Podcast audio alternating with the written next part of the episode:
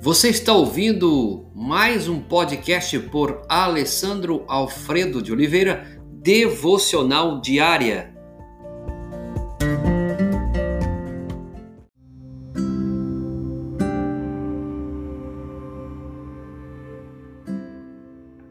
A escolha radical, Mateus 7, 21 nem todo aquele que me diz, diz, Senhor, Senhor entrará no reino dos céus, mas apenas aquele que faz a vontade de meu Pai que está nos céus.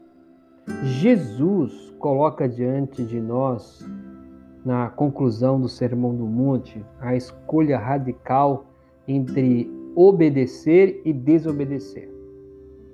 Não que possamos, é claro, ser salvos por meio de nossa obediência, ainda bem, né? Mas que se verdadeiramente somos salvos, nós vamos mostrar obediência.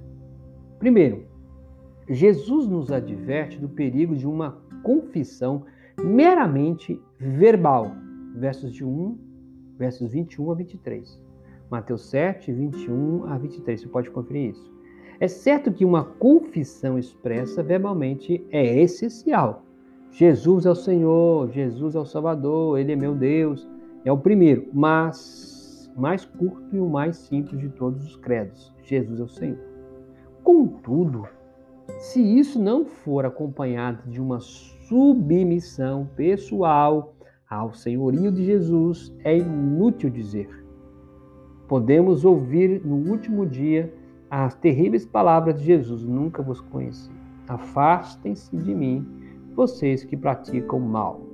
Veja que Jesus está divertindo do perigo de uma confissão meramente verbal.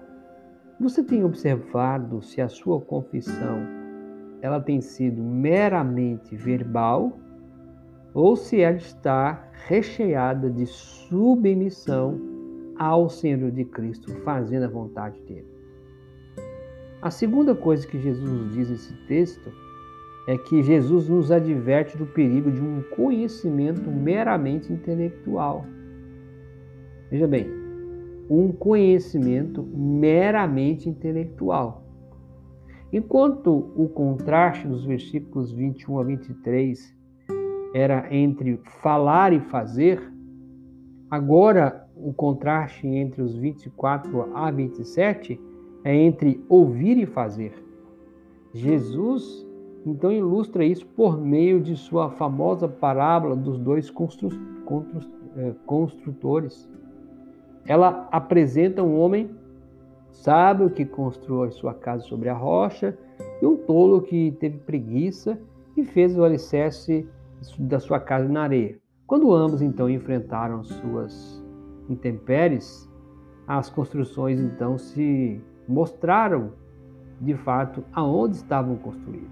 Então veja bem, quando ambos entraram em sua construção, um observador menos atento não teria notado a diferença entre elas, pois a distinção se encontrava não na construção por fora, mas se encontrava nos alicerces. E alicerces não são vistos. Somente quando a tempestade caiu, atingiu ambas as casas e ali se revelou de fato o exemplo. Do mesmo modo, cristão, praticantes, tanto genuínos quanto é, os que não são genuínos, têm a mesma aparência.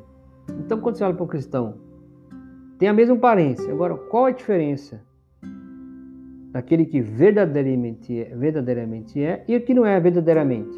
Ambos demonstram a mesma. Estão edificados. Ambos ouvem a palavra de Cristo, vão à igreja, leem a Bíblia, escutam o sermão. As profundezas de seus alicerces, no entanto, estão ocultos à vista. Somente a tempestade da adversidade nesta vida e a tempestade do juízo no último dia revelarão quem nós somos. Querido, irmão, irmã, amigo e amiga, quando vem as tempestades na sua vida, os problemas, as dificuldades, e passa sobre a sua casa, qual alicerce ela está mostrando? Aonde a sua vida foi edificada? Na areia ou na rocha? O Sermão então do Monte termina com uma nota solene de escolha radical. Só há dois caminhos: o estreito e o largo. E somente duas fundações, a rocha e a areia. Em que estrada estamos viajando? Em qual caminho você está indo? No estreito ou no largo? Sobre qual alicerce estamos construindo?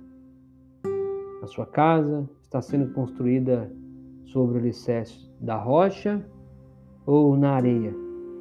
Senhor, nos ajude nesse dia a ter uma escolha radical e essa escolha radical em obedecer, Senhor.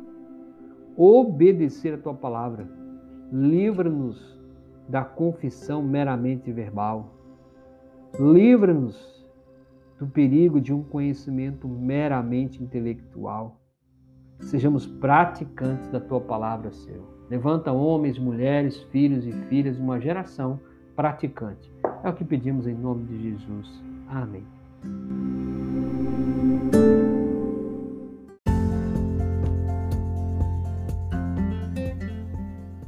Você ouviu mais um podcast devocional diária?